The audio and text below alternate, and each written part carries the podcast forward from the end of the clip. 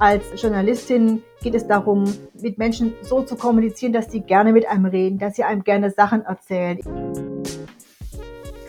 Herzlich willkommen, liebe Zuhörerinnen und Zuhörer, zu dieser zweiten Folge des Yes You Can Podcasts, dem Podcast für Rhetorikstudierende auf Praktikums- oder Jobsuche. Mein Name ist Clara Roloff. Ich bin Gastgeberin dieser zweiten Folge unserer Reihe und ich freue mich sehr auf den heutigen Podcast mit meiner Gästin, die gleich zwei Berufe mitbringt, Sabine Trea. Ehemals als Journalistin tätig und aktuell Pressesprecherin der Grünen Fraktion im Landtag von Baden-Württemberg. Frau Trea, schön, dass Sie da sind und herzlich willkommen. Hallo, freut mich. Ich weiß, dass Sie selbst in Tübingen aufgewachsen sind. Also das heißt, Sie kennen unsere Universitätsstadt sehr gut. Und ich habe mich gefragt, ob es da irgendeinen einen Ort gibt, äh, der für Sie ja ganz besonders ist oder den Sie in Erinnerung haben, wenn Sie an Ihre Studienzeit in Tübingen zurückdenken. Also ich bin, wie gesagt, in der Nähe von Tübingen aufgewachsen und dort zur Schule gegangen, war immer viel in der Stadt auch und an einen speziellen Ort in der Stadt erinnere ich mich jetzt nicht im Speziellen, weil ich einfach überall immer unterwegs war und alles schon kannte. Wenn Sie möchten, würde ich Sie jetzt gerne einmal kurz unseren Hörerinnen und Hörern vorstellen, äh, damit auch alle anderen wissen, ähm, ja, was Sie bisher gemacht haben und wie so Ihr beruflicher Werdegang bisher war. Sehr gern. Sie haben im Jahr 96 in Tübingen Politikwissenschaft, VWL und allgemeine Rhetorik studiert und hier 2004 den Magisterabschluss gemacht. Anschließend haben Sie von 2003 bis 2004 Ihr Volontariat beim Reutlinger Generalanzeiger absolviert. Danach haben Sie 15 Jahre lang verschiedene Stationen beim Main Echo, einer regionalen Tageszeitung mit Sitz in Aschaffenburg, durchlaufen zunächst sieben Jahre in einer Lokalredaktion als Redakteurin und später stellvertretende Redaktionsleiterin. Dann acht Jahre in der Mantelredaktion als Editorin in den Bereichen Politik und Blaulicht, schließlich als Reporterin in den Bereichen Politik, Regionales, Wirtschaft und Gesellschaft. Im Jahr 2020 haben sie sich dann beruflich neu orientiert und sind seitdem Pressesprecherin der Grünen Fraktion im Landtag von Baden-Württemberg. Genau. Ja, das ist äh, Ihr Weg einmal in Kurzfassung.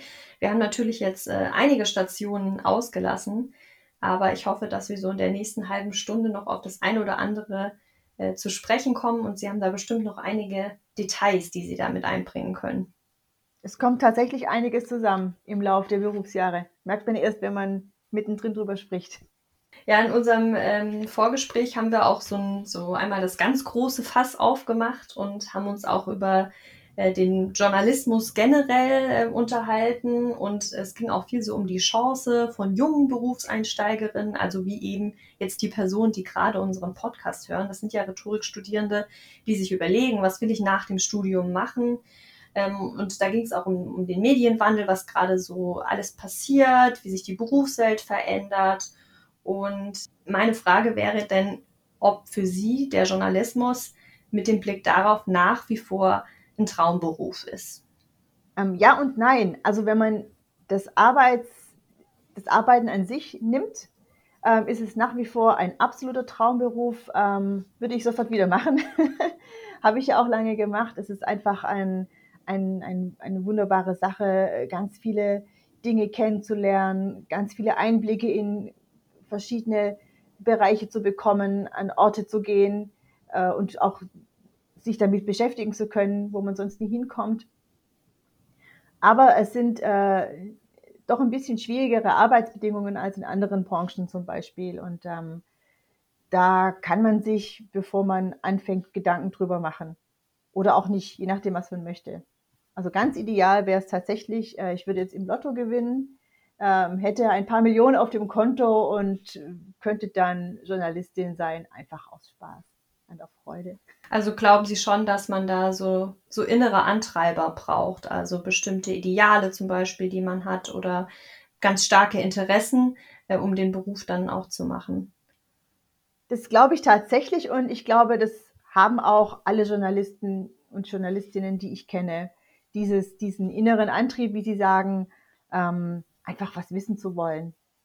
Wer nicht fragt, bleibt dumm, heißt es ja in der Sesamstraße und so ist es. Also man, man will was wissen, man ist neugierig, man fragt und fragt und, und fragt noch mehr und ähm, guckt noch mehr nach. Das ist so, ja, das ist eine Persönlichkeitssache auch. Die hat, glaube ich, auch jede Journalistin und jeder Journalist. Haben Sie dann schon zu Beginn des Studiums äh, gewusst, dass Sie später mal Journalistin werden möchten? Ähm, Im Grunde ja. Also ähm, ich habe als Kind gerne Benjamin Blümchen gehört, äh, diese Hörspiele. Und äh, da gab es eine Figur der Carla Kolumna, die Reporterin, äh, die immer ankam, Herr Blümchen, Herr Blümchen, was muss ich hören? Und äh, die Carla Kolumna, die hat ja immer schon alles gewusst. Ja, und die war auch immer gleich da, wenn irgendwas passiert ist. Die hat es gerochen oder keine Ahnung. Und ähm, das fand ich als, ähm, als kleines Kind schon total faszinierend. Ich habe zufälligerweise vor ein paar Wochen mal wieder so ein Benjamin Blümchen gehört. Das ist schon ähm, nach 40 Jahren Pause fast und war so ein bisschen erschrocken, wie diese Carla Kolumna eigentlich arbeitet. Also so würde ich, hätte ich nicht gerne gearbeitet wie sie, so sehr boulevardesk und so ein bisschen die Sachen verdrehen und so weiter, ein bisschen unseriös. Aber dieses, dieses Grundprinzip, ähm, da ist irgendwas und ich weiß, dass da was ist und ich gehe da sofort hin und gucke mir das an und äh, mach mich schlau. Das fand ich schon als Kind richtig toll und ähm, dieses, es hat sich auch wie ein roter Faden durch mein Berufsleben gezogen bis heute. Das finde ich total spannend, weil auf der einen Seite ist es ja irgendwie so ein bisschen das Klischee, äh, was Sie jetzt gerade ansprechen, des Journalisten, also mhm. total neugierig und nicht abzuschütteln irgendwie. Ähm, und auf der anderen Seite finde ich es auch total interessant, dass Sie sagen, ja, so eine Figur aus einem, Ki aus einem Kinderbuch, einer Kinderserie hat mich eigentlich von Anfang an auch geprägt. Also ich finde das ja immer total wichtig, dass es auch irgendwie Figuren gibt, so Role Models, äh, wo wir dann sagen, ah ja, das kann ich, kann ich mal werden, wenn ich groß bin äh, das kann ich mal machen. Also das sieht man äh, wichtig, dass es sowas gibt, um sich damit zu identifizieren ich, ich weiß auch gar nicht, ob Carla Kolumna ein Role Model äh, an sich war oder ob ich einfach so veranlagt bin, dass ich halt neugierig bin und aufgeschlossen und Sachen kennenlernen möchte und ähm, dass sich das in der wieder gespiegelt hat. Hat vielleicht geholfen, dass sie eine Frau war tatsächlich. Also weil mhm, sie Role Models ja. ansprechen, das ist immer ganz gut äh, für Frauen zumindest, dass sie auch ähm, Frauen in diesen Berufen erleben, die da schon was gebracht haben. Ja, deswegen äh, haben wir sie auch eingeladen. Genau. Warum haben Sie sich denn dann für ein äh, Rhetorikstudium entschieden? Also Sie haben ja nicht nur Rhetorik studiert, sondern auch Politikwissenschaften und VWL. War das so eine Kombination, wo Sie gesagt haben, das sind die super Grundvoraussetzungen, dann, damit kann ich Journalistin werden? Oder war das irgendwie auch Interesse irgendwie an den Fächern? Wie kam es dazu, dass Sie sich dafür entschieden haben? Zur Rhetorik bin ich eigentlich auf einem Umweg gekommen. Äh, direkt nach dem Abitur wollte ich unbedingt weg in die große Welt und bin dann in Berlin gelandet wo ich ähm, Politikwissenschaft auf Diplom studiert habe an der FU, an der Freien Universität. Und ähm, bin aber dann nach einem Jahr ähm, wieder zurück in die Heimat. Mich hat es einfach wieder äh, hier in den Süden gezogen. Und äh, habe ich so ein bisschen strategisch überlegt, okay, ähm, hier ist Politik Magisterstudienfach, das heißt, man braucht zwei Hauptfächer oder Hauptfach und zwei Nebenfächer. Was macht man dann noch dazu? Ähm, und dann war es so ein bisschen die strategische Überlegung, macht man noch VWL, was Solides, macht sich gut im Lebenslauf später, Wirtschaft ist, ist immer gut. Und dann wollte ich mir mit meinem zweiten Nebenfach einfach was Schönes gönnen. ich wollte was, was Schönes machen. Also VWL war so für mich so ein bisschen die Pflicht. Das ist einfach was Gutes, Solides.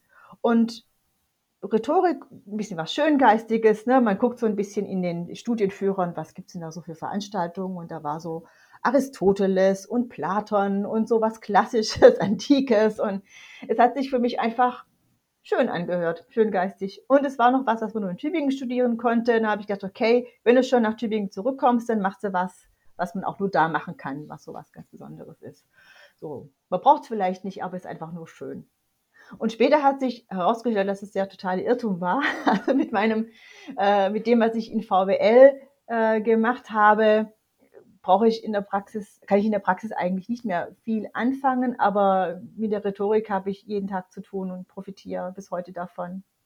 Ja, das ist, finde ich, eigentlich auch eine der, der schönsten Sachen an diesen Kombinationsbachelern, dass man eben so vielseitig ähm, kombinieren kann und sich dann auch in verschiedenen Bereichen aufstellen. Und am Anfang des Studiums weiß man vielleicht auch noch gar nicht so ganz genau, wohin die Reise gehen soll. Und äh, da waren ja irgendwie bei Ihnen dann auch eigentlich beide Türen offen. Also es hätte ja auch in die wirtschaftliche Richtung gehen können damit. Absolut. Und auch da ähm, schaden rhetorische Grundkenntnisse oder dieser, diesen Werkzeugkasten, den man da vermittelt bekommt, ja überhaupt nicht. Und ganz im Gegenteil. Also es war schon, war schon okay, die Kombination. Und ähm, das kann ich eigentlich auch jedem raten, dass man sich so auch ein bisschen was gönnt. Äh, in dem Sinne, dass man auch ein bisschen was macht, worauf man total Lust hat. Und so war es bei mir mit Rhetorik und ähm, ja, hat sich auf jeden Fall gelohnt. Sie haben eben schon vom Werkzeugkasten gesprochen. Das finde ich ganz witzig, weil ich spreche auch unheimlich gerne vom Werkzeugkasten der Rhetorik. Ähm, was ist denn bei Ihnen da so drin? an Instrumenten? Also es geht ja ähm, bei der Rhetorik auch darum, Texte zu verfassen. Der Rhetorik ähm, ging es ja in der Antike darum, man, man trägt sie vor und heute druckt man sie, aber es geht ja einfach darum, wie, ähm, ja, wie verfasse ich einen Text, wie bringe ich eine Botschaft rüber, wie erzähle ich eine Geschichte und das ist ja im Journalismus äh, genau gleich. Also die, diese, diese fünf Schritte, ähm, zur fertigen Rede oder zum Text. Man steht am Anfang eine Recherche, das ist dann die Inventio, überlegt sich, ähm, was, was will ich erzählen, was muss ich recherchieren, was muss ich herausfinden. Ähm, es gibt viele Topoi, auf die man auch ähm, im Journalismus zurückgreift. Da gibt es die ganz berühmten W-Fragen. Also in, in, jeder journalistischen Arbeit, die man macht, ähm, gehören Antworten auf die Fragen rein. Wer hat was, wann, wo gemacht, warum und wie. Und wenn man Informationen wiedergibt, aus welcher Quelle stammen die Informationen, das sind ja alles so Top-Heu, die man wie mit so einer Checkliste abarbeitet. Ähm, das ist journalistisches Handwerk und ohne diese, diese W-Fragen, diese, diese, ähm, die Beantwortung dieser Fragen, wird auch kein Text gedruckt. Sie werden in jeder Nachricht äh, Antworten auf diese Fragen finden. Und wenn es keine Antwort auf diese Fragen gibt, wird in einer Nachricht auch drinstehen, dass noch nicht bekannt ist, wer was gemacht hat zum Beispiel oder wann oder so. Also das ist auf jeden Fall sehr viel Handwerk schon in der Inventio. Dann geht es weiter mit der Dispositio, die Gliederung. Auch das ist wichtiges Handwerk im Journalismus. Bei Nachrichten zum Beispiel ist das Wichtigste immer am Anfang. Ähm, also Nachrichten, die nur Informationen vermitteln, die sind so verfasst, dass man sie von hinten einfach kürzen kann. Da muss man sich auch schon beim Schreiben Gedanken machen. Ähm, Wenn es um einen Unfallbericht geht, dann schreibt man nicht ein Auto fuhr die Straße entlang und dann kam ein anderes Auto und die knallten dann zusammen und dann ähm, wurde ein Fahrer schwer verletzt und er starb dann, sondern man fängt ja so eine Nachricht an mit, bei einem Unfall ist jemand gestorben. Und dann kommt erst ähm, die Info, wie kam es zu diesem Unfall. Also das ist die Dispositio, die ist auch ganz wichtig im Journalismus. Ähm, bei anderen Textarten gliedert man ganz anders und, und so weiter. Also auf jeden Fall kann man mit diesem Handwerk sehr viel anfangen. Dann geht es weiter mit der Elocutio. Wie formuliere ich was? Wie schreibe ich? Wie schreibe ich schön? äh, welchen Schreibstil habe ich, äh, wie passe ich meinen Schreibstil dem jeweiligen Zielpublikum an. Im Feuilleton schreibt man natürlich ganz anders als ähm, ja, ähm, in den Lokalnachrichten zum Beispiel. Mm, und ich würde auch sagen, wie heißt denn der letzte Schritt nochmal? Ähm, der Vortrag. Aktion, genau. Die Aktion, genau. Auch da finde ich, ähm, gibt es auch bestimmte Dinge, auf die man Wert legt. Also klar trägt man Texte jetzt nicht äh, vor, vielleicht im Hörfunk oder so, aber im Printjournalismus oder im Onlinejournalismus trägt man sie aber auch vor. Man guckt im Print, wie ist eine Seite gestaltet, passt die Optik, passen die Bilder dazu, ist das angemessen auch zu dem, ähm, was der Text hergibt, wie gestaltet man einen Beitrag, damit auch die Intention des Textes gut rüberkommt, damit die Leute diesen Text genießen, dass sie ihn gerne lesen. Also das alles, dieses ganze rhetorische Rüstzeug, diese, ähm, auch diese Grundgedanken, die man sich dabei macht, spielen im journalistischen Alltag eine riesengroße Rolle. Also ich stehe da jetzt nicht auch, stand da nicht jeden Tag mit einem großen Katalog und habe geguckt, ähm, was sagt jetzt die Rhetorik dazu, aber man verinnerlicht, ja. verinnerlicht sich das ja auf eine gewisse Weise oder bekommt ein Gespür dafür, ähm, auch wie die Arbeitsschritte sind. Also man kann kein Artikel anfangen und einfach an zu schreiben. Man muss sich ja vorher Gedanken machen. Und ähm, da hilft es schon im Hinterkopf zu haben, ja, auch schon die alten Griechen wussten, denk erst mal mhm. nach. ja, super spannend. Also wie viele Berührungspunkte es äh, gibt. Man könnte ja fast äh, sagen, so jeder, der Journalist, Journalistin werden soll, äh, will, der sollte sich einmal mit Rhetorik vorher beschäftigt haben, äh, wenn ich das so höre. Also ganz, ganz viele Berührungspunkte. Ähm, gibt es denn jetzt im Zusammenhang äh, mit dem, außerdem jetzt dem System der Rhetorik, ähm, noch was, wo Sie sagen, okay, das hat mich im Studium total geprägt oder die Lehrveranstaltungen oder das, was ich mitgenommen habe, das war irgendwie was, da muss ich heute noch äh, dran denken, das benutze ich heute noch ganz oft. Also während dem Studium, während des Studiums habe ich das gar nicht so wahrgenommen. Ich habe, das war so mein Genussfach Rhetorik. Ne? Da gab es auch viele Schreibseminare. Es gab ein Seminar satirisch schreiben. War großartig. Da hat man dann auch so geübt Unterschiede zwischen ironisch schreiben, satirisch schreiben.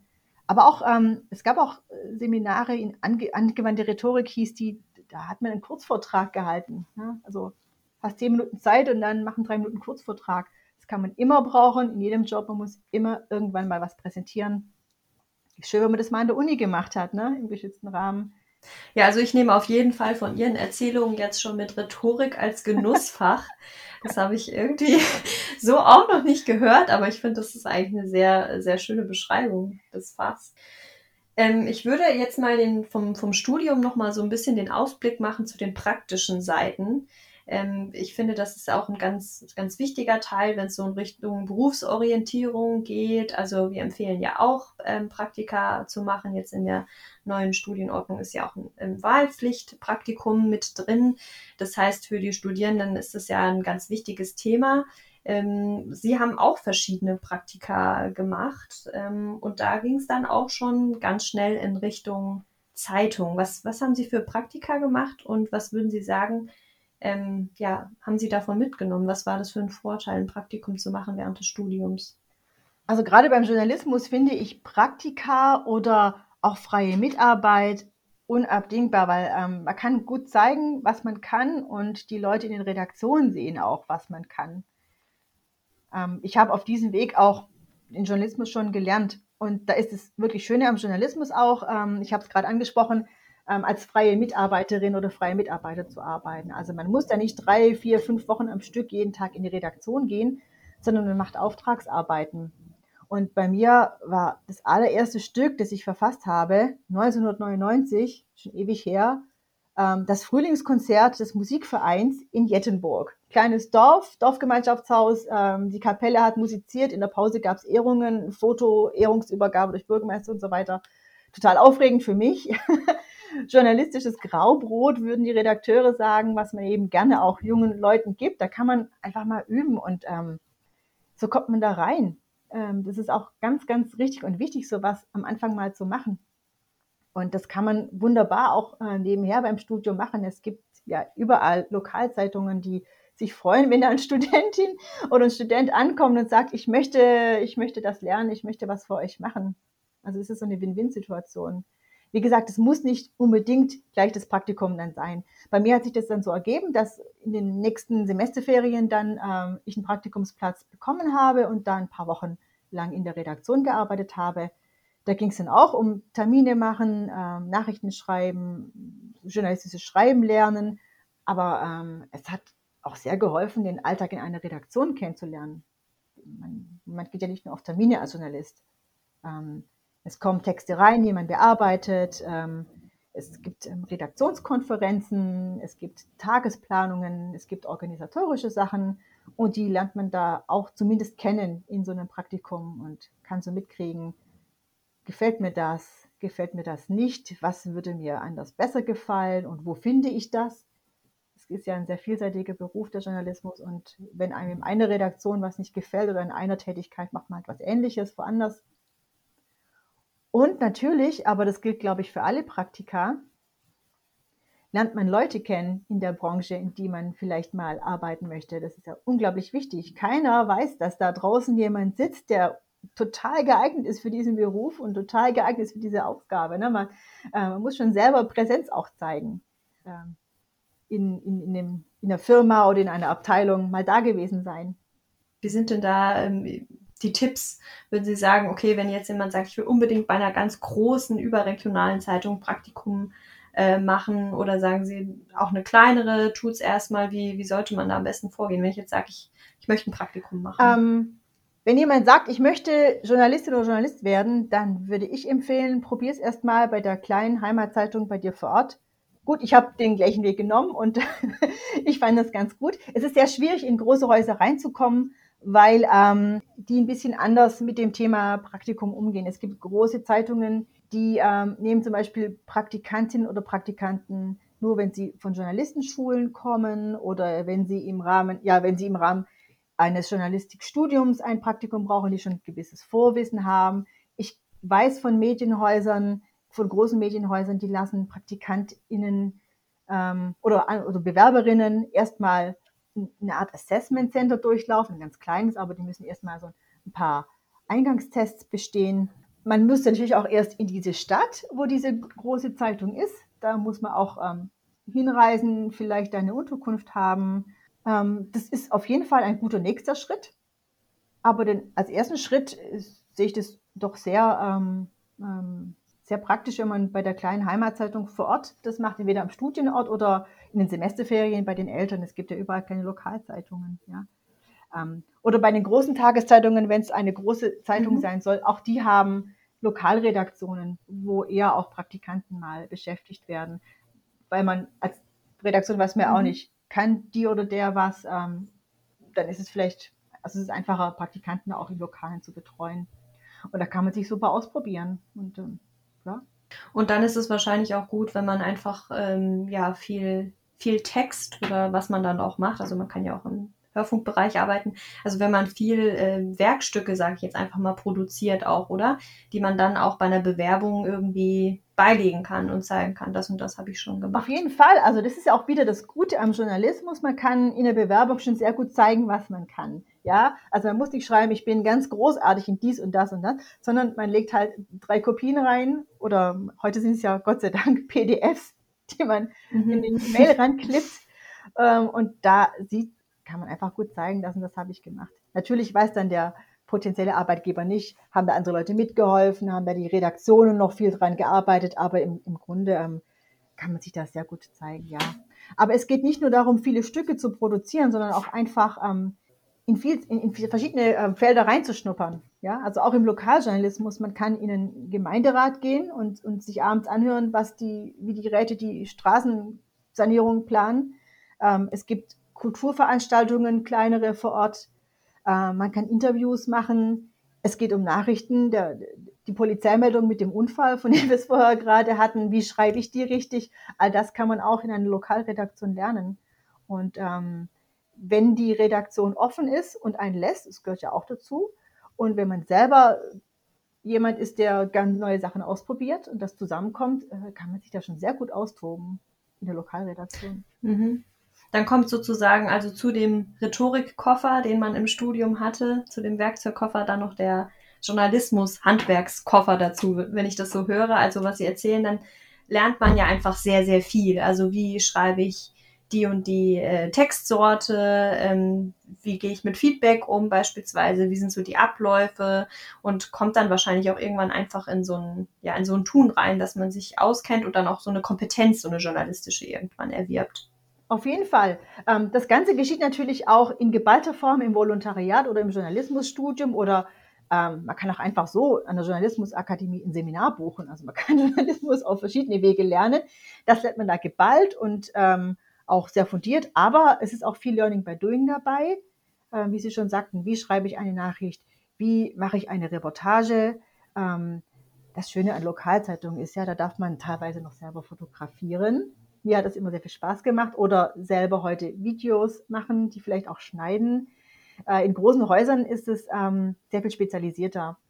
Da gibt es Leute, die mhm. Videos machen, da gibt es Leute, die Podcasts machen, da gibt es Leute, die bloggen, da gibt es Leute, die fotografieren und ähm, je, je weiter draußen, sage ich mal, äh, desto mehr sind die Redaktionen auf sich allein gestellt, was Fluch und Segen zugleich ist, weil man sich eben als Einsteiger da super gut auch ausprobieren kann. Mhm. Sie haben eben schon äh, das, das Zauberwort Volontariat angesprochen. Sie haben ja auch eins gemacht von äh, 2003 bis 2004. Vielleicht so zum, zum Einstieg, bevor wir da genauer drüber sprechen. äh, für die, die jetzt nicht genau wissen, was das ist, was ist eigentlich ein Volontariat? Ein Volontariat, ähm, ich habe es extra nochmal gegoogelt vor unserem Gespräch, weil die Definition so schwierig ist. Ähm, das kann ganz unterschiedliche Sachen bedeuten. Im Journalismus ist es eine Art Traineeship, also eine, eine Art Trainee-Programm. Ja? Man kommt in einen Betrieb rein und hat dann eine Zeit lang Learning by Doing, ähm, wird in verschiedene Abteilungen äh, durchläuft verschiedene Abteilungen, lernt verschiedene Arbeitsbereiche, Tätigkeiten kennen, was den Volontärinnen selber hilft, um sich auszuprobieren, aber auch dem Betrieb äh, sehr hilft, um zu gucken, wo liegen da die besonderen Talente, wo kann man jemanden gut einsetzen, wo wird jemand gebraucht, passt der oder diejenige genau da rein, wo jemand gebraucht wird. Ähm, das ist ein Volontariat. Es wird auch bezahlt, was ich auch sehr mhm. wichtig finde. Also man arbeitet sehr viel da auch. Es ist so eine Mischung aus, ich lerne noch und genieße auch einen gewissen Welpenschutz. Ja, man hat auch nicht die gleiche Verantwortung für das, was man macht. Wenn man als Volontär einen groben Fehler macht, hat man eine andere Verantwortung wie ein ausgebildeter Redakteur. Ähm, aber man arbeitet auch ganz normal und ein Volontariat äh, umfasst auch ähm, eine gewisse Anzahl von Seminaren, die man besucht. Ähm, ich glaube, es sind vier oder sechs Wochen netto. Also das ist nicht am Stück immer, aber man hat doch eine gewisse Zeit, die man auch in journalistischen Journalistenakademien zum Beispiel verbringt und dann eben noch zusammen mit anderen Volontärinnen aus anderen Medienhäusern gemeinsam noch theoretische Grundlagen sich anzueignen. Mhm. Ähm, wie ist es bei Ihnen zustande gekommen? Also haben Sie sich da drauf beworben oder haben Sie, ja, wie, wie kam das zustande, dass Sie gesagt haben, okay, ich mache jetzt ein Volontariat? Das war ein für die damalige Zeit sehr klassischer Weg. Äh, ich war ja ähm, beim Reutlinger Generalanzeiger unter anderem Praktikantin. Ähm, da habe ich auch sehr lange als freie Mitarbeiterin gearbeitet und bin dann Stück für Stück so reingewachsen. Also wie gesagt, die freie Mitarbeit kam, Stichwort ähm, ähm, Frühjahrskonzert Dorfgemeinschaftshaus. Mhm. und dann ging es eben zum, zum, zum Praktikum weiter und ähm, später wurde ich dann auch engagiert als eine Art Urlaubsvertretung. Da waren halt in den, in den äh, Außenredaktionen Leute im Sommer weg und ich hatte Semesterferien und habe ich eben da auch mehrere Wochen gearbeitet. Das war so eine Art Praktikum Deluxe sozusagen. Also mhm. ich durfte da echt tolle Sachen machen, tolle Beiträge schreiben und wurde entlohnt wie ein, eine Volontärin. Das fand ich schon als Studentin total großartig. Also diese paar Wochen, die ich da immer war. Und ähm, dann hieß es irgendwann, okay, die nächste äh, Volontärbewerberrunde startet, reicht doch mal was ein. Und dann habe ich meine Bewerbungsmappe da eingereicht und musste nicht mal mehr vorstellig werden da. Also die Leute, also es haben mich einige Leute eben gekannt und haben da wohl bei den, im entsprechenden Gremium dann sich dafür eingesetzt, dass ich dieses Volontariat bekomme. Dann hatte mhm. es. War super. Mhm. Also toller Einstieg. Aber es hat eben auch gezeigt, dass es was bringt, wenn man wenn man ähm, lange Erfahrung sammelt als freie Mitarbeiterin und eben. Mhm, und auch Kontakte wahrscheinlich dann einfach, ne? Ja. Mit Personen, die einen dann schon kennen und wissen, wie man arbeitet. Genau. Und Kontakte ja. ist nicht im Sinne von Vitamin B, ne? Ich kenne da jemanden, ne? sondern es war wirklich auch durch, durch meine eigene Leistung, ähm, hat sich das so ergeben. Das fand ich auch gut. Ja. Äh, würden Sie denn, denn sagen, dass Volontariate heute noch genauso wichtig ähm, sind wie früher oder dadurch, dass es eben so viele andere, ja, sage ich jetzt auch mal, Quereinstiegsmöglichkeiten gibt, äh, hat sich das verändert oder haben die den gleichen Stellenwert noch? Die haben auf jeden Fall den gleichen Stellenwert und ich würde, je nachdem, was jemand machen möchte, auch nach wie vor sehr dazu raten. Wobei ich sagen muss, ähm, um ein Volontariat zu machen, muss man nicht studiert haben. Ja? Also Voraussetzungen ich glaube sogar, bin mir aber nicht sicher, ich glaube nicht mal, so, dass nicht mal sogar Abitur dafür Voraussetzung ist. Also man macht ein Volontariat, dann macht man dieses Trainee-Programm, ob man studiert oder nicht, ist egal. Es gibt auch viele Verlage, die sagen, wir wollen jemand ganz Junges, Frisches, direkt von der Schule. Und ähm, dann machen die Leute nach dem Abitur ihr Volontariat und studieren dann vielleicht und gehen dann danach wieder zur Zeitung zurück. Ja? Oder man kann auch Journalismus studieren an einigen Universitäten und diese Journalismusstudienfächer beinhalten auch ein Jahr Praktikum. Da denke ich, dass auch viele Verlage diese, äh, diese, dieses Studium mit diesem langen, langen Praktikum als Volontariat anerkennen. Da muss man nicht nach einem, weiß ich, vierjährigen Journalismusstudium auch nochmal ein zweijähriges Volontariat dranhängen. ja. Aber generell ähm, für Normaleinsteiger wie mich, man studiert irgendwas, bei mir war es eben Politikwissenschaft und äh, möchte danach in Journalismus, ist es auf jeden Fall ein sehr, sehr guter Einstieg, weil man eben durch diese verschiedenen Abteilungen kommt. Ressorts heißt es bei den Zeitungen. Es gibt da Politik, Wirtschaft, Kultur, Lokales. Es gibt verschiedene Lokalredaktionen. Ist ja nicht so, dass die Lokalredaktion in Mössingen, sage ich mal hier, und Tübingen oder Münsingen auf der Alp genau gleich ticken. Das ist ja überall ein bisschen anders. Überall sind andere Menschen, andere Workflows, andere Bedingungen. Und es ist echt gut, wenn man ein bisschen rumkommt. Auch in der heutigen Zeit, wo es ähm, sehr viele Möglichkeiten gibt, journalistisch tätig zu sein, die ganzen Digitalressorts, Podcasts, Videos, Online-Journalismus, ähm, Homepages betreuen, Live-Bloggen und so weiter. Ähm, das sind ja Sachen, die man sich ruhig mal ausprobieren kann. Und da ist ein Volontariat, finde ich, sehr, sehr gut dafür. Das ist die inhaltliche Sache.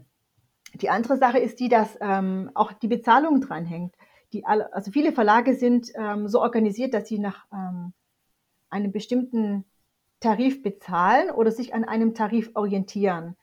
Und ähm, Redakteure, die ein Volontariat gemacht haben, bekommen eben ein bestimmtes Gehalt. Und wer kein Volontariat gemacht hat, wird entweder nicht als Redakteur fest angestellt oder wird eben weniger gut bezahlt. Oh, okay. Das ist jetzt zum Beispiel was, was ich nicht, was ich nicht gewusst hätte. Also schon auch interessanter Einblick nochmal, dass dann da doch noch irgendwie was dranhängt. Ja. Also von der Struktur wahrscheinlich. Ne? Aber dann sind wir auch beim Unterschied Journalistin und Redakteurin. Redakteure sind die Leute, die fest angestellt sind in Medienhäusern ähm, und eben auch andere Sachen machen als nur Beiträge. Sie editieren auch. Das heißt, ähm, es, es kommt eine Pressemeldung rein, die wird bearbeitet oder es liefert ein freier Mitarbeiter einen Artikel, der wird bearbeitet. Ähm, die Redakteurinnen stellen die Seiten zusammen. Sie entscheiden, welche Bilder kommen zu den Beiträgen sind ja alles auch journalistische Arbeiten, die jetzt primär nichts mit dem eigentlichen Artikelschreiben zu tun haben, aber ähm, auch gemacht werden. Und es gibt Verlage, die trennen das sogar ganz klar. Da gibt es Leute, die nur editieren ähm, oder Blatt machen. Das wird immer unterschiedlich genannt. Und es gibt Leute, die nur schreiben. Ähm, Editor und Writer gibt es im angelsächsischen Raum. Ist es viel mehr verbreitet, das so zu trennen. Genau. Und ähm, um Redakteurin oder Redakteur zu werden, ist, glaube ich, Volontariat Voraussetzung. Aber dessen ungeachtet kann jede und jede Person ähm, ähm, als Journalistin tätig sein. Also was Sie jetzt gerade machen, Ihren Podcast, das ist ja auch Journalismus und Sie haben kein Volontariat gemacht und machen das trotzdem Nein. Ganz, und Sie machen das trotzdem ganz großartig. Man kann auf jeden Fall als äh, freier Journalist immer tätig sein. Viele Blogger sind ja heute auch äh, mhm. journalistisch tätig. Ähm, es ist kein geschützter Beruf, es kann sich auch jeder Journalistin oder Journalist nennen. Aber das ist eben dann der Unterschied ähm, zu den Redakteurinnen und Redakteuren. Und als freier Mitarbeiter wendet man sich dann an einen Verlag oder an eine Zeitung und sagt, ähm, ich biete euch meine Leistung an, was bietet ihr mir an? Geld dafür an. Und dann verkauft man eben seine Beiträge als Selbstständiger, als Freiberufler.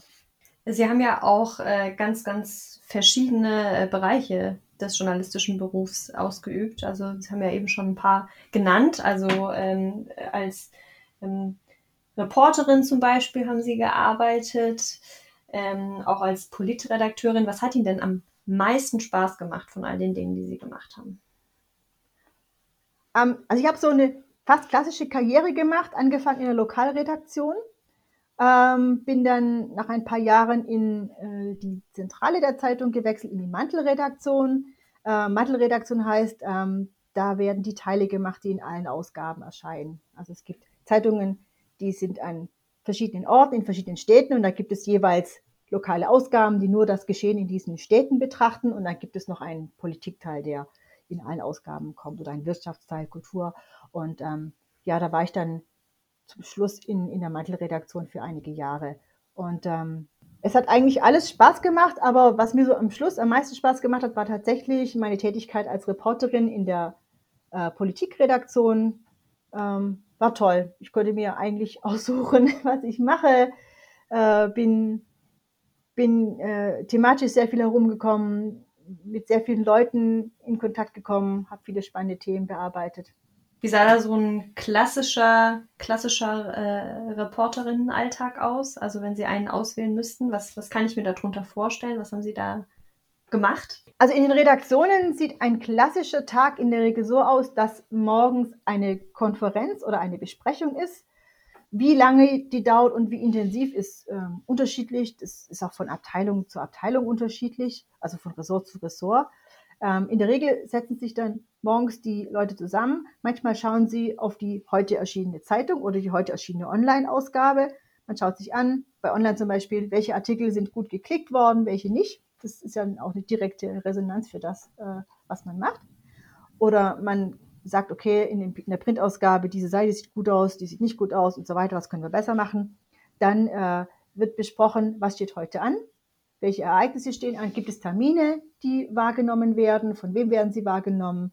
Wie viel wird darüber berichtet? Ja, ist irgendwie eine große Demonstration mit 10.000 Leuten. Da gibt es natürlich auch ein journalistisches Großaufgebot. Ähm, wird zum Tag des Wiesengräsleins eine neue Schautafel enthüllt. Kann man überlegen, muss man da hingehen, diesen Termin wahrnehmen und darüber schreiben oder nicht? Und wenn ja, geht vielleicht der Praktikantin oder die Volontärin. Ähm, solche Dinge werden morgens besprochen, der Tag wird geplant, die Ausgabe wird thematisch etwas vorgeplant, damit man auch weiß, was kommt auf welche Seite, in welchem Umfang. Und dann geht es auch ans Arbeiten bei aktuellen Geschichten.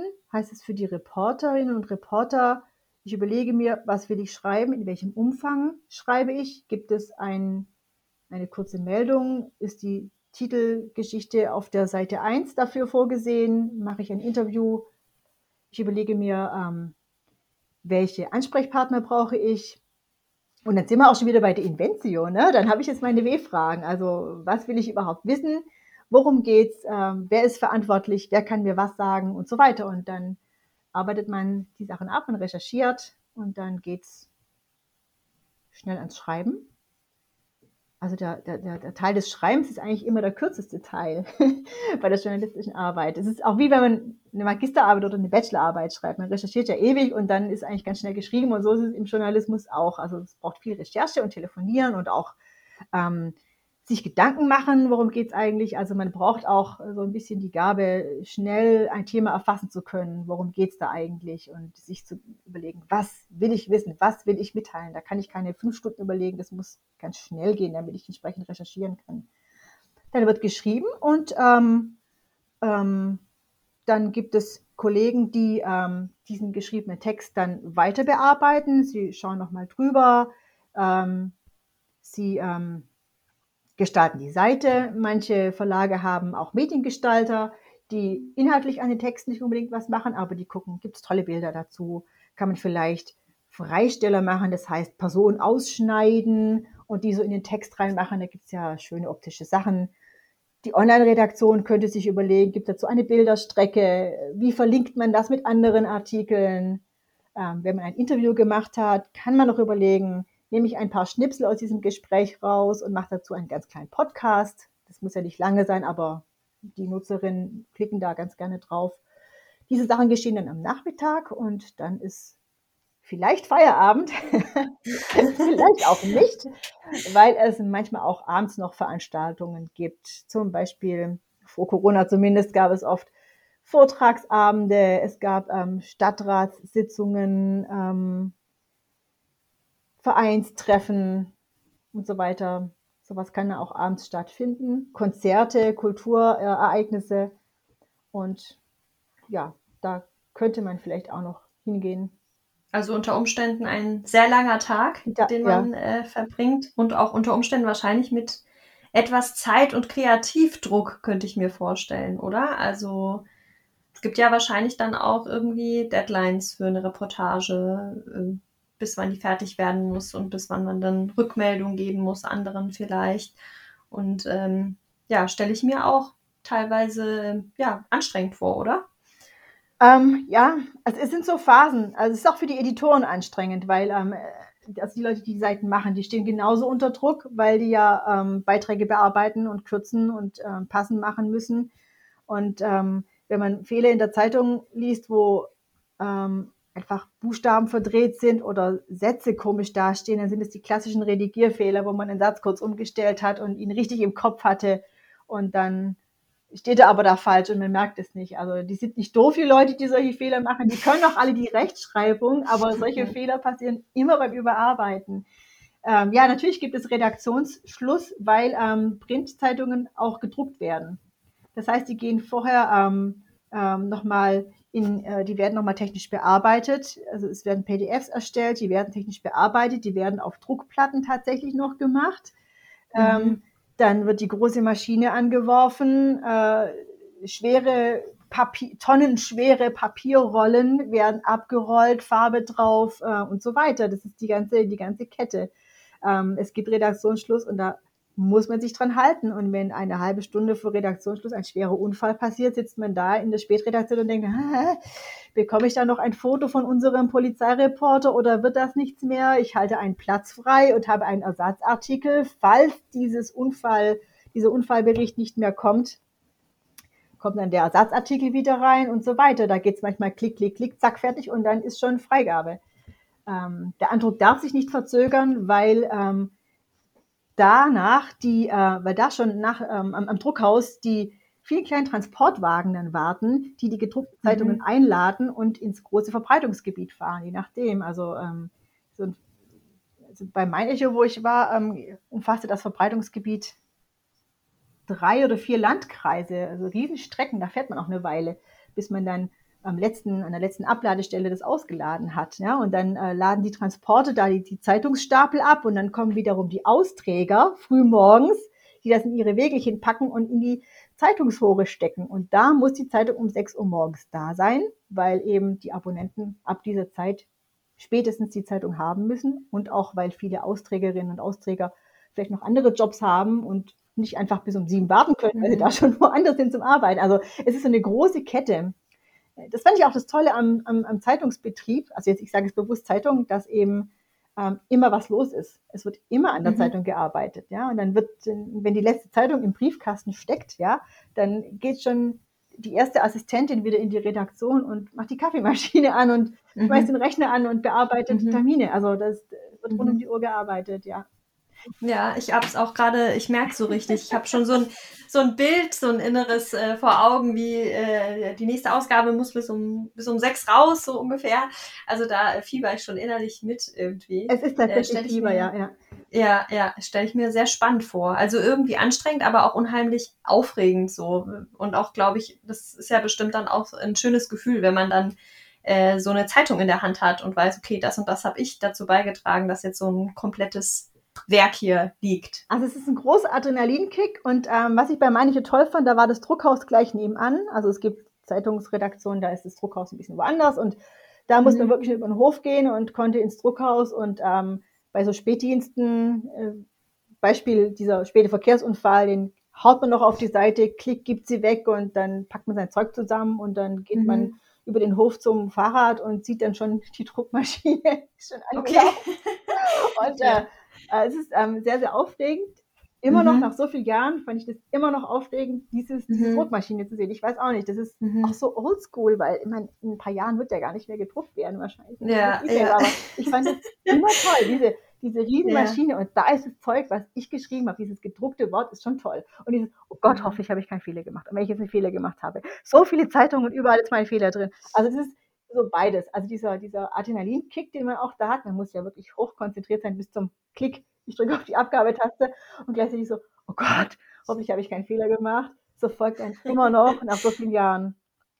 Und online gibt es aber auch diesen Druck natürlich. Also man, klar, man ja. kann, also online ist so, ähm, da ist man eigentlich nie fertig, ja, weil ähm, mhm. man kann immer Artikel noch aktualisieren oder es passiert um 12 Uhr abends noch was, dann kann man Online-Artikel mhm. immer noch mal aufreißen und immer noch was dazu schreiben. Mhm. Aber ähm, auch da gibt es zum Beispiel Newsletter die Redaktion verschicken. Ja, da ist, was ich, um mhm. 16 Uhr oder 18 Uhr, das sieht man auch bei vielen, ähm, bei vielen überregionalen Medien. Da kommt dann der, der Abendartikel, guten Abend, liebe Leser, heute ist das und das passiert, lesen Sie hier und dann Links zu verschiedenen Artikeln. Mhm. Die müssen ja natürlich mhm. auch fertig sein. Mhm. Also man hat immer so eine gewisse Deadline. Was gut ist und was schlecht ist. Also aus dem Studium weiß ich, ähm, Prokrastinieren. Da gibt auch Deadlines. Die Hausarbeitsdeadline. Genau, und, und Prokrastinitis ja. ist ja eine weit verbreitete Krankheit. Diese, dieses, ähm, ich zögere alles raus bis zuletzt und es ist schon schön, wenn man fertig ist. Also mein Artikel ist fertig und Punkt. Wobei er natürlich nie ganz fertig ist, weil so Geschichten gehen auch weiter und so weiter. Aber, ja, klar. Hm, ähm, Kann man immer noch mal ja. verändern. Stimmt, ja. Ja, jetzt haben wir schon sehr, sehr viel äh, über den Journalismus generell gehört, über die ganzen Einblicke, wie man eigentlich arbeitet in den Redaktionen. Das fand ich jetzt sehr spannend. Ich glaube, so detailliert habe ich das noch noch nie mitbekommen. Wie gesagt, ich war selbst schon ganz aufgeregt, ob wir den Redaktionsschluss noch schaffen. Äh, dabei haben wir ja eigentlich keinen Zeitdruck. Äh, wir können uns jetzt auch noch mal Zeit nehmen, äh, noch, noch ja, einmal so in ihren Lebenslauf reinzuschauen und ähm, noch den zweiten Beruf sozusagen anzuschauen, den Sie heute mitgebracht haben. Wir haben ja sozusagen zwei ähm, Fliegen mit einer Klappe heute geschlagen. Ähm, Sie sind nämlich nicht nur Journalistin oder ehemalige Journalistin, sondern sie sind mittlerweile auch Pressesprecherin und haben sich beruflich nochmal ja, neu orientiert. Ähm, ja, wie, wie kam es dazu, dass Sie jetzt nochmal was anderes machen? Ja, ich war ja ähm, 15 Jahre insgesamt in, im Nordwesten Bayerns, in Unterfranken. Ist sehr schön da, aber es ist nicht mein Zuhause. Ich wollte ähm, einfach wieder nach Hause. Und ähm, ich hatte auch so das Gefühl, obwohl mir der Journalismus super Spaß macht, äh, das habe ich auch so jetzt im Gespräch wieder mit Ihnen gemerkt, das war schon eine sehr tolle und sehr aufregende Zeit, ähm, war es für mich auch okay jetzt. Also am Anfang, nach meinem Volontariat, ähm, hatte ich auch kurz die Überlegungen, mache ich was mit PR oder ähm, gehe ich in so ins, PR-Schreiben und da wollte ich unbedingt Journalistin werden oder es bleiben, weil ich einfach noch nicht alles ausprobiert hatte. Und jetzt habe ich für mich so das Gefühl gehabt, ähm, besser werde ich nicht mehr in meinem Job. Es ist so, also ist schon gut, was ich erreicht habe und ähm, ich habe auch viel erreicht. Und jetzt, ja, darf es auch gern wieder nach Hause gehen. Und ähm, nach Hause bedeutete eigentlich auch ähm, den Abschied aus dem Journalismus, weil es einfach eine schwierige Branche ist. Es ist sehr schwer, äh, Jobs zu finden, von denen man auch weiß, den habe ich bis zur Rente. Also es muss ja nicht die gleiche Firma sein, aber ähm, ja, es ist ähm, die Perspektiven sind doch andere als in anderen Branchen. Mhm. Und äh, es hat sich dann einfach so ergeben, dass ein Anruf aus Stuttgart kam. Ähm, bei uns wird eine Stelle demnächst ausgeschrieben. Guck doch mal, vielleicht mag sich da mal bewerben. Und ähm, so hat sich das ergeben. Jetzt ähm, arbeite ich in Stuttgart.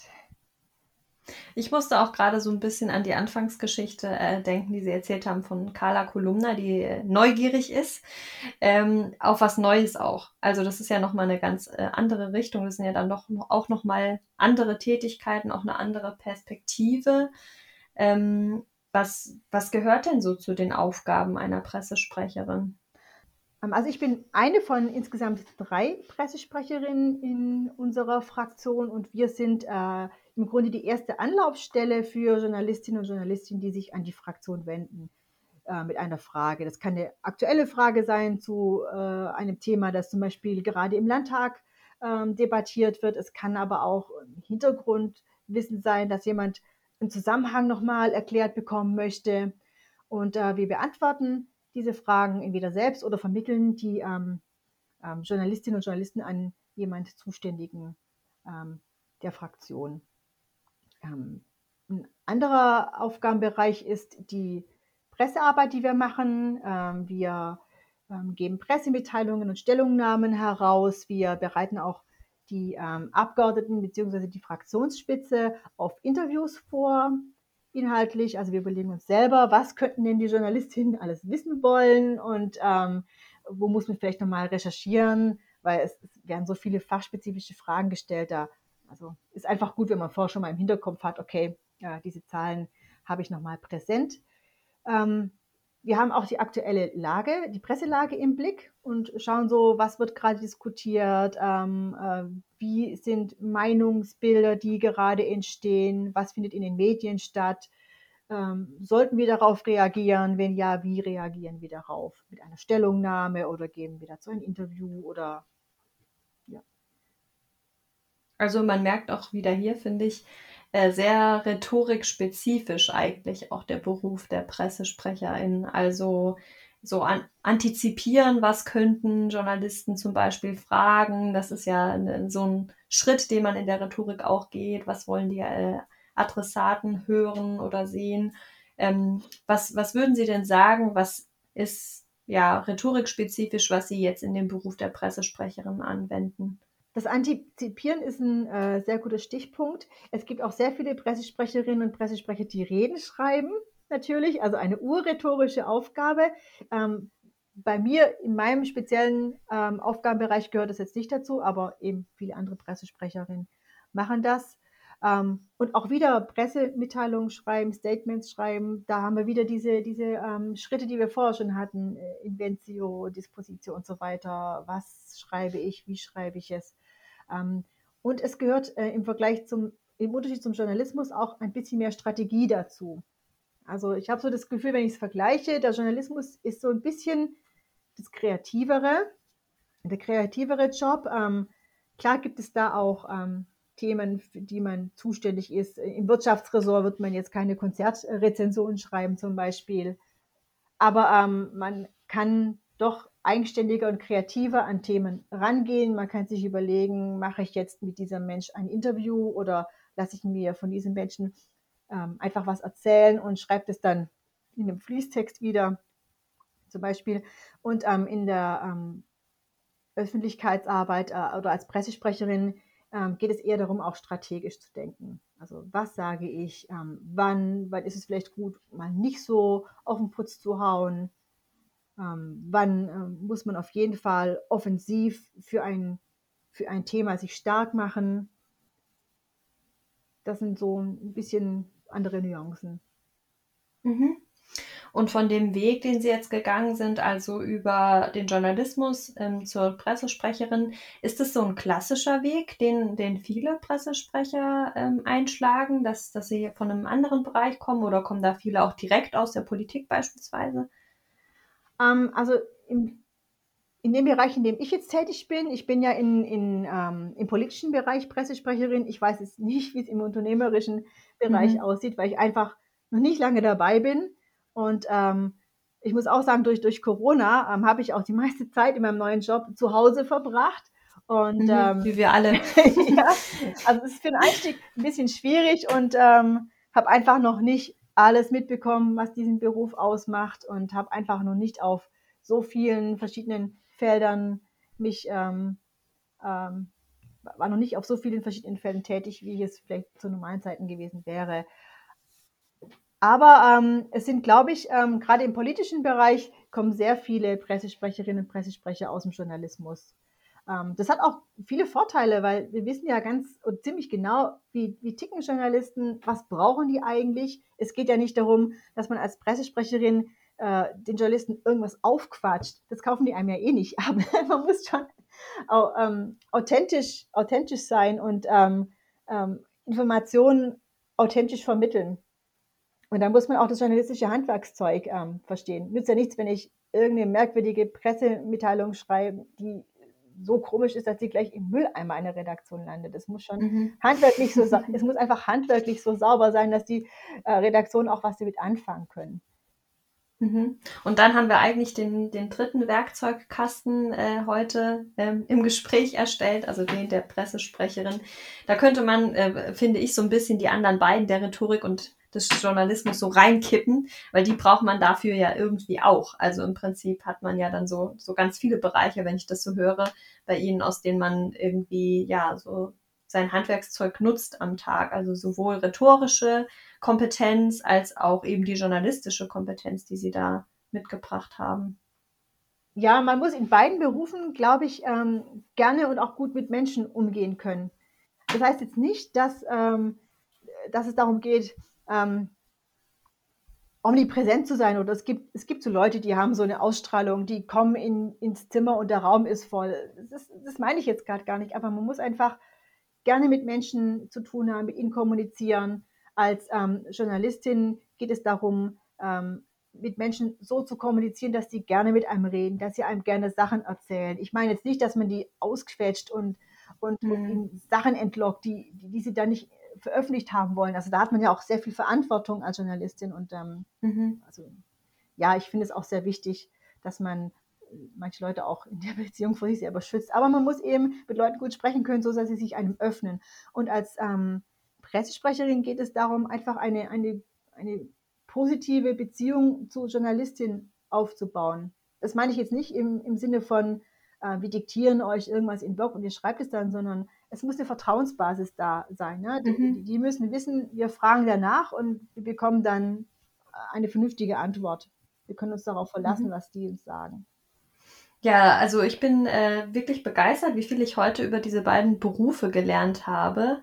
Ähm, ich habe da ganz, ganz viel mitgenommen, ähm, was mir selbst gar nicht so klar war. Und ich glaube, auch für die Rhetorikstudierenden ist es jetzt eine super Möglichkeit, mal so ein bisschen reinzuhören. Vielleicht hat der eine oder die andere auch dabei gedacht, oh ja, das hört sich spannend an. Ich habe auch Lust auf so einen aufregenden äh, Zeitungsalltag, egal ob jetzt Online- oder Printversion.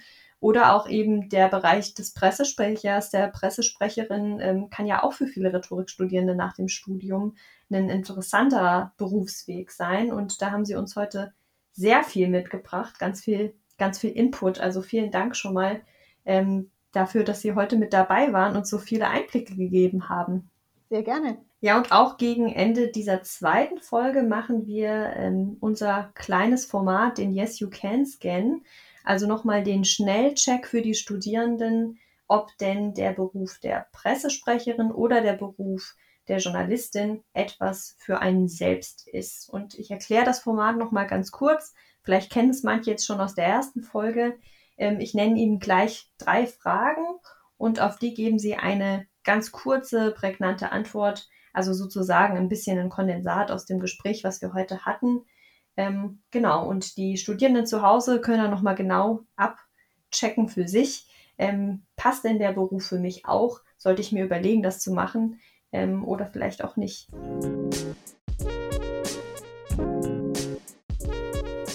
So, ich bin soweit. Sind Sie auch soweit? Ja. Sehr gut. Ähm, die erste Frage wäre, äh, welche drei Dinge sollte man denn als Journalistin mitbringen? Also was man unbedingt mitbringen sollte, ist Neugier und auch Aufgeschlossenheit. Ähm, also die Bereitschaft, sich auf neue Dinge und auf neue Menschen einzulassen, auch verschiedene Perspektiven zu denken, zu beobachten, auf Menschen zuzugehen, mit denen man im Alltag gar nichts zu tun hat. Also man muss sich das einfach mal trauen. Ich, ich gehe auf jemand, auf Obdachlose zu, weil ich eine Geschichte über Obdachlose mache. Oder ein Schlagerstar, der hier in die Stadt kommt und vorher noch ein Interview gibt oder, oder auch mit dem Bürgermeister einfach mal auf die zuzugehen und mit ihnen zu sprechen. Also man muss eben bereit sein, wildfremde Menschen anzusprechen und auch bereit sein, sie anzurufen. Das klingt jetzt banal, aber ähm, wenn man jetzt im Büro sitzt mit vielen anderen Leuten, hat sein erstes Recherchetelefonat, es ist so, so schwierig. Das habe ich auch bei unseren Volontärinnen immer wieder erlebt. Die tun sich so schwer, den Anruf zu machen. Ähm, kann ich so gut nachvollziehen, weiß ich noch sehr gut. Aber muss man sich einfach trauen. Also man darf nicht schüchtern sein in dem Sinne, ähm, dass man ähm, sich nicht traut, beruflich auf Menschen zuzugehen. Das heißt nicht, mhm. dass man immer mit der Tür ins Haus fallen muss. Im Gegenteil, für Journalisten ist es vielleicht ganz gut, wenn sie nicht die ober-super auffälligen sind. Und eben, sie sollen ja auch nicht im Mittelpunkt stehen. Aber ähm, Angst vor Menschen sollen sie auch nicht haben. Das war ein Punkt. Ähm, man braucht auch eine, ein äh, gewisses Maß an Ausdauer. Äh, sowohl was Arbeitszeiten betrifft, wir hatten es ja vorher schon gehabt, es gibt Tage, die sind lang. Ja, da hat man einen Tag in der Redaktion, abends ist Gemeinderat oder Stadtrat und am nächsten Tag äh, sollte das auch geschrieben werden zeitnah und dann muss man wieder aufstehen. Ähm, das kann halt auch mal ein bisschen länger gehen. Ähm, man braucht auch eine gewisse Ausdauer, was das Recherchieren betrifft. Ähm, man bekommt erstmal keine Antwort auf eine Frage. Dann ist dann die Überlegung, gibt es überhaupt keine Antworten oder habe ich zu wenig lang gefragt, war ich zu wenig hartnäckig? Ja, also da ähm, kann es sein, dass man ein bisschen Durchhaltevermögen braucht. Und gleichzeitig, das hatten wir aber auch schon angesprochen, braucht man ein gewisses Maß an Schnelligkeit. Also wenn was Wichtiges passiert, ein Unfall, ein wichtiges politisches Ereignis, ähm, eine große Demonstration, irgendwas, was hier vor Ort ist, ähm, dann sollte man entweder schnell vor Ort sein, um vor Ort äh, zu recherchieren, oder wissen, welche Leute rufe ich jetzt an, um rasch zuverlässige Informationen zu haben. Man muss schnell sein, auch beim Kapieren, worum es geht. Und natürlich auch ähm, schnell sein im Schreiben. Man hat manchmal wenig Zeit, um einen Text fertig zu machen. Da hilft allerdings die Routine. Also man kann ähm, Literatur-Nobelpreis-verdächtige Texte schreiben und man kann wochenlang in einem Text rumfallen, aber man kann auch in einer Stunde oder zwei Stunden einen Text machen, der ist dann nicht so brillant, aber hauptsächlich die W-Fragen stimmen, er ist handwerklich in Ordnung und ähm, journalistische Texte sind auch Gebrauchstexte, die landen am nächsten Tag vielleicht schon im Altpapier. Ne? Also die drei Dinge sollte man mitbringen für den Journalisten. Also, also Aufgeschlossenheit ähm, anderen Menschen gegenüber, da keine Berührungsängste haben, mal den Telefonhörer in die Hand zu nehmen. Dann äh, eine gewisse Ausdauer, dass man auch mal einen langen Tag in der Redaktion übersteht. Und als letztes haben sie noch die Schnelligkeit gesagt. Also auch mal äh, ja, sch schnell einen Text redigieren oder schreiben oder eben ja, schnell am, am Ort des Geschehens auftauchen. Und schnell verstehen, ja. Und schnell verstehen, ja, schnelle Auffassungsgabe. Mhm. Die zweite Frage, die ich für Sie mitgebracht habe, ist folgende. Journalismus oder PR, was ist aufregender? Die Lieblingsantwort, die keiner hören möchte, es kommt darauf an. beides kann total aufregend sein und beides kann auch ein bisschen dröge sein. Also wenn ich als Journalistin im Gemeinderat sitze und da diskutieren die Räte stundenlang, ob sie bei der Straßensanierung den Gehweg jetzt pflastern oder teeren und mit welchem Pflasterstein und ähm, soll dann noch die Bordsteinkante so oder so aussehen. Und am Schluss schreibt man da vielleicht einen Satz dazu, wenn überhaupt, ne, dann kann das schon ein bisschen zäh sein. Aber als Journalistin kann ich auch eine Rezension zu einem Rockkonzert schreiben und äh, die Band interviewen dazu oder ähm, Politiker interviewen. Ich, ich komme, ich mache eine Reportage über die Sanierung der Schleuse am Main oder ähm, guck mir ein Windrad an. Also mach Sendungen mit der Maus für Erwachsene. Auch das kann man machen. Ähm, super aufregend eigentlich, ne?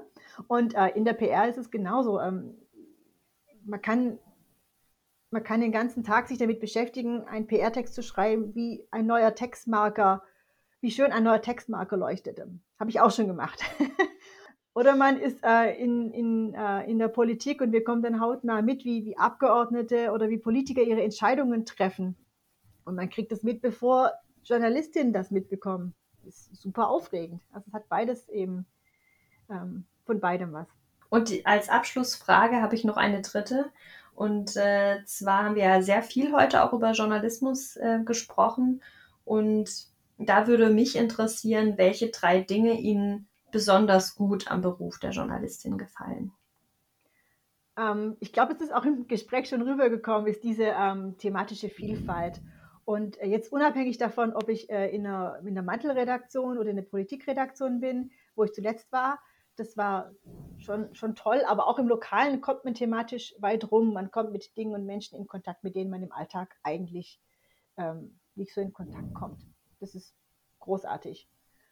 Mhm. Und ähm, was mir besonders gut in dem Beruf gefällt, dass man eben so dicht an den Themen dran ist. Man bekommt viel mit und man bekommt es auch sehr früh mit. Das hat mir persönlich immer noch so ein bisschen den Kick gegeben. Ne? Also man ist dabei, wenn neue Geschichten entstehen, weil man sie entweder selbst schreibt oder weil die Kollegen da gerade dran sind und in der Kantine so davon erzählen oder wenn ich was nicht so verstehe, warum pflastern die Gemeinde jetzt, warum pflastern die den Gehweg und teeren die nicht? Dann frage ich halt die Kollegin, die in der Gemeinderatssitzung war und die erzählt mir das dann. Also man ist immer ganz nah an, an allem dran und ähm, kann seine Neugierde, geht, geht ja eigentlich hemmungslos ähm, zufriedenstellen.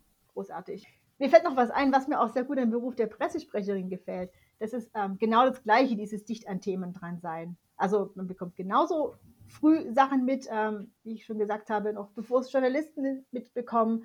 Ähm, ich sitze in vielen Sitzungen mit drin und bekomme mit, wie die Abgeordneten diskutieren, abwägen und zu ihren Entscheidungen kommen.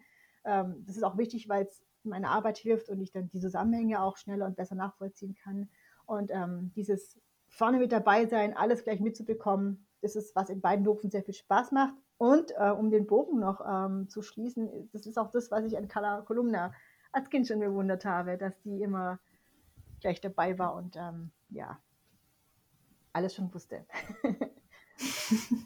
ja, wir sind jetzt äh, ziemlich am Ende des Podcasts angekommen und äh, zum Schluss würde ich Sie ähm, noch fragen, ob Sie vielleicht einen, ja, einen Rat oder einen Tipp an die Studierenden haben, äh, wenn man sich jetzt entweder für den Journalismus oder für äh, den Beruf des Pressesprechers, der Pressesprecherin interessiert. Was wäre ein, ein Tipp, ähm, den man vielleicht sogar jetzt schon im Rhetorikstudium umsetzen könnte? Also für den Journalismus habe ich den Tipp, das, ähm, den ich auch schon vorher genannt habe, fangt einfach an. Geht zu einer Zeitung, ähm, egal welche, es wird wahrscheinlich eher bei einer Lokalzeitung klappen und fangt einfach an. Die freuen sich, wenn jemand kommt. Ähm, nutzt Praktika und Hospitanzen auch, um, um euch zu zeigen, um, um eure Metafähigkeiten auch zu zeigen. Also niemand erwartet ja, dass man von Anfang an perfekt ist. Das gilt ja auch für alle Praktika, die man macht. Niemand erwartet, dass man in einem Fachgebiet schon super toll ist, aber ähm, man kann trotzdem zeigen, habe ich Interesse. Man fragt gezielt nach, wenn man was nicht versteht. Man kann zeigen, dass man schnell lernt, ist man aufmerksam. All das lässt sich schon in einem Praktikum oder in einer Hospitanz oder freien Mitarbeit zeigen diese Metafähigkeiten. Und ähm, nutzt, mein Appell ist auch, nutzt Praktika und Hospitanz, um Kontakte zu knüpfen. Das hilft auf jeden Fall bei der Jobsuche. Wenn bei dieser einen Firma oder in dieser Abteilung nichts ist, dann kennt jemand jemand aus einer anderen Firma und kann sich umhören und so weiter. Also es ist immer gut, wenn man äh, ein gewisses Netzwerk hat, in Kombination mit, mit dem Zeigen, was man kann. Mhm. Und ein Tipp, den ich auch noch gerne loswerden wollte. Überlegt, wenn ihr einen Job annehmt, welchen Job möchtet ihr eventuell als nächstes machen? Klingt jetzt blöd, aber man hat ja vielleicht so ein Fernziel. Ähm, und ähm, da sollte man immer im Hinterkopf haben, bringt mich das, was ich jetzt mache, dahin oder führt es mich in eine ganz andere Richtung? Man mhm. wechselt den Job nicht wie Unterwäsche, man ist da mal eine Weile, ja, und dann ist immer die Frage, bringt das mich in die Richtung weiter? Also ich habe ja auch am Schluss in der Politikredaktion gearbeitet, auch so ein bisschen mit dem Hinterkopf, ähm, ja, vielleicht kann ich mal in die Richtung gehen, in die ich jetzt gegangen bin. Das war, hat immer eine kleine Rolle auch gespielt und ich bin sehr froh, dass ich das so gemacht habe. Oder wenn wer Kulturjournalistin werden möchte, eine Edelfede im Feuilleton, dann ist vielleicht ein Anfang in einer lokalen Tageszeitung ein besserer Weg dorthin als vielleicht ein Trainee-Programm Human Resources in einem Großkonzern. Ja, also diesen mhm. strategischen mhm. Gedanken ähm, im Hinterkopf zu haben, ist vielleicht nicht ganz primär, aber man sollte ihn trotzdem immer so ein bisschen da haben. Ja, ein super Schlusswort.